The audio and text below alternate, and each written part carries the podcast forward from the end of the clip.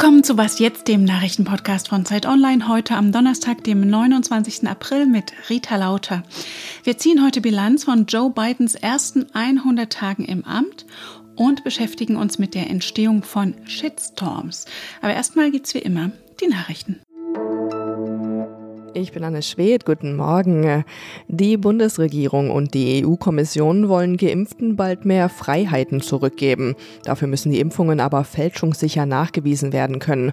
Gestern hat das EU-Parlament über das sogenannte digitale grüne Zertifikat abgestimmt, also den europäischen Corona-Impfpass. Und heute soll das Ergebnis bekannt gegeben werden. Der Pass soll Geimpften wohl schon im Juni das Reisen innerhalb der EU ermöglichen. US-Präsident Joe Biden hat eine positive Bilanz der ersten 100 Tage im Amt gezogen. Amerika sei wieder in Bewegung, sagte Biden in seiner ersten Rede vor dem Kongress. America is on the move again. Turning peril into possibility, crisis to opportunity, setbacks into strength die USA verwandelten derzeit Gefahr in Möglichkeiten, Krise in Chancen und Rückschläge in Stärke. Biden warb in der Rede für seine Reformpläne. Dazu gehört ein Infrastrukturpaket mit einem Volumen von rund zwei Billionen Dollar. Damit sollen in den kommenden acht Jahren Millionen neue Jobs geschaffen und gleichzeitig ein wichtiger Beitrag im Kampf gegen den Klimawandel geleistet werden. Biden betonte außerdem die Erfolge in der Corona-Impfkampagne. Mehr zu 100 Tagen Joe Biden gibt's jetzt mit Rita Lauter. Redaktionsschluss für diesen Podcast ist 5 Uhr.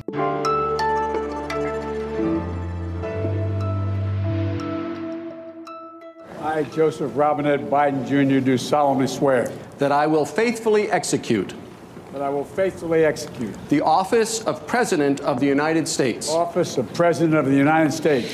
Genau 100 Tage ist das jetzt her. Und bei seinem Amtsantritt im Januar hat US-Präsident Joe Biden einiges versprochen und seitdem auch schon angepackt. Zeit also für eine erste 100-Tage-Bilanz mit unserer US-Korrespondentin und Podcast-Kollegin Rike Havertz. Hallo Rike. Hallo Rita. Rike, Biden hat ja ein stark gespaltenes und vor allem natürlich pandemiegeschwächtes Land übernommen. Was hat er bislang erreicht?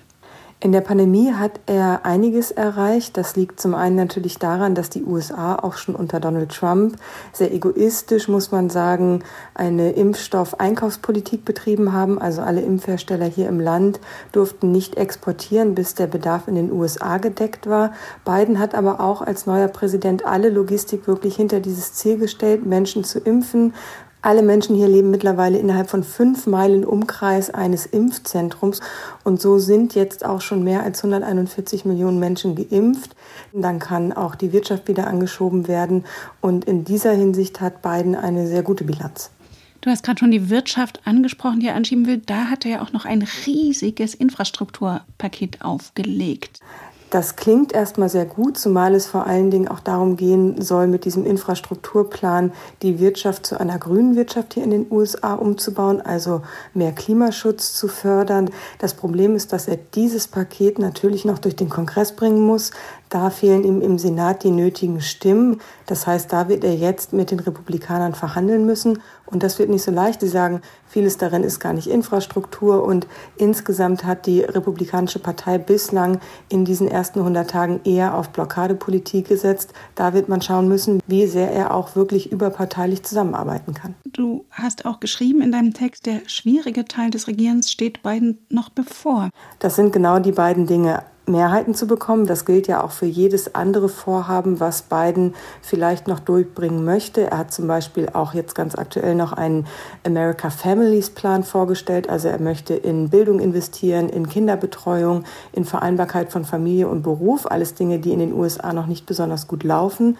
Aber auch dafür braucht er wieder die Republikaner. Und das ist genau der schwierige Teil, jetzt Mehrheiten zu finden und zwar schnell, weil ja im kommenden Jahr schon wieder Zwischenwahlen sind und dann können sich die Mehrheiten im Kongress schon wieder verändern. Und die zweite Schwierigkeit wird sicherlich sein, zu versuchen, dieses Land in der Gesellschaft wieder näher zusammenzubringen.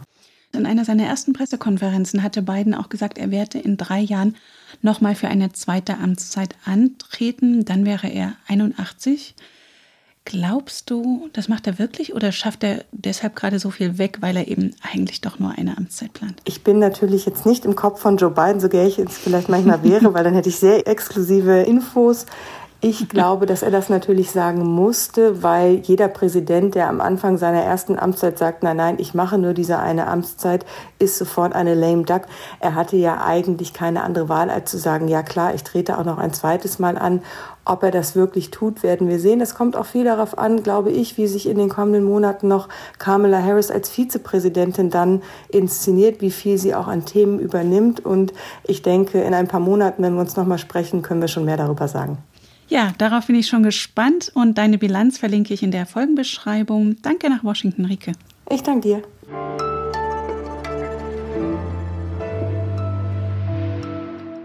Und sonst so? Ich weiß nicht, wo Sie gerade zuhören. Die Chancen stehen aber nicht schlecht, dass Sie zu Hause sind. Viele von uns sind ja in die eigenen vier Wände verbannt zum Arbeiten, Studieren oder Lernen. Das nervt natürlich auf Dauer, aber man hat dafür auch ein bisschen mehr Privatsphäre. Keiner bekommt mit, wenn man zwischendurch einen herabschauenden Hund einlegt oder auch neue Dance-Moves übt. Für letzteres haben sie heute auch eine offizielle Begründung, den Internationalen Tag des Tanzes, den zum Beispiel das Pariser Theaterinstitut heute ab 14 Uhr mit einem Performance-Livestream begeht. Und ob Sie nun Ihr Tanzbein schwingen zu argentinischen Tango amerikanischen Rock'n'Roll oder belgischem Haus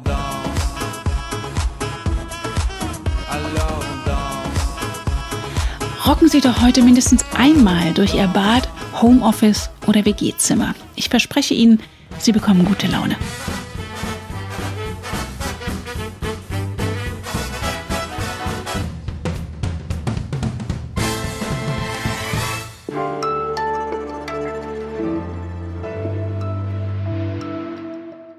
Erinnern Sie sich noch, das waren mal unsere Probleme. Meine Oma fährt im Hühnerstall Motorrad, Motorrad, Motorrad. Das sind 1000 Liter super jeden Monat. Meine Oma ist eine alte Umweltsau. Der WDR hatte einen Kinderchor engagiert, der Omas als Umweltsäue besang. Es folgte ein Shitstorm und der WDR-Intendant musste sich entschuldigen. Wie läuft es eigentlich mit solchen, ich übersetze das jetzt mal ein bisschen vornehmer, Empörungswellen? Sie brechen ja immer wieder über das Land herein, wenn wir nur an alles Dichtmachen denken oder die Pinky-Handschuh-Idee.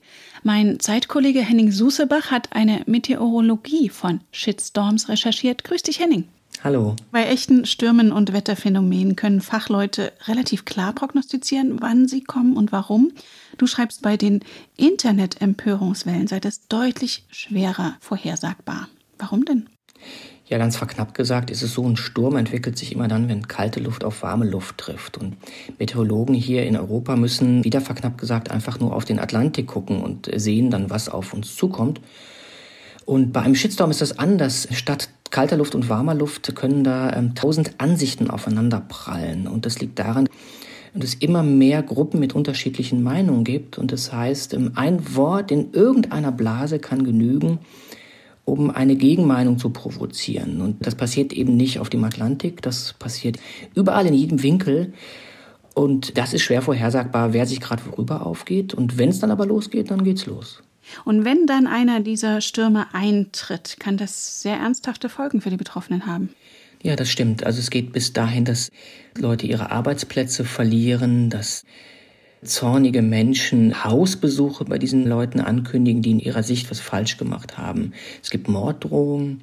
Was mich besonders beschäftigt, ist, dass ja quasi Berufsverbote gefordert werden in Fällen, in denen Arbeitsgerichte nicht mal ein Verfahren eröffnen würden. Also das eskaliert dann immer sehr schnell. Das heißt, die legitime Kritik verselbstständigt sich. Ja, genau, das passiert ganz schnell durch die sozialen Netzwerke. Es werden da ja nur Schnipsel weitergetragen, sodass sehr, sehr schnell der Ursprung gar nicht mehr ähm, erkannt wird.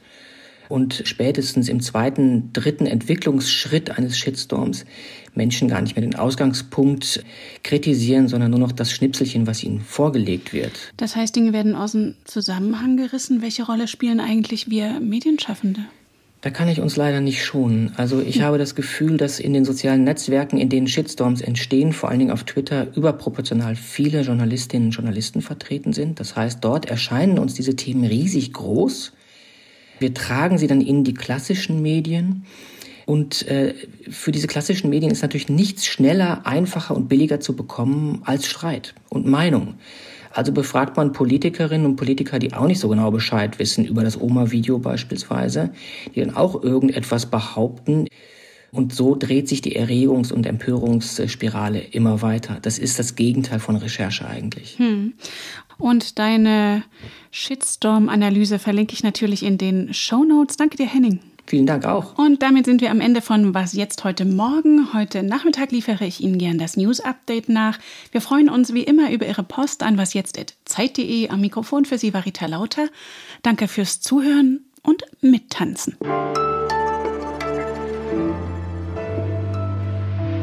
Ich habe bei dir gelesen, der Begriff Shitstorm ist schon fast 80 Jahre alt. Ja, ja, der ist ähm, erstmals in den 40er Jahren von Romanautoren verwendet worden. Da ging es um die Weltkriege.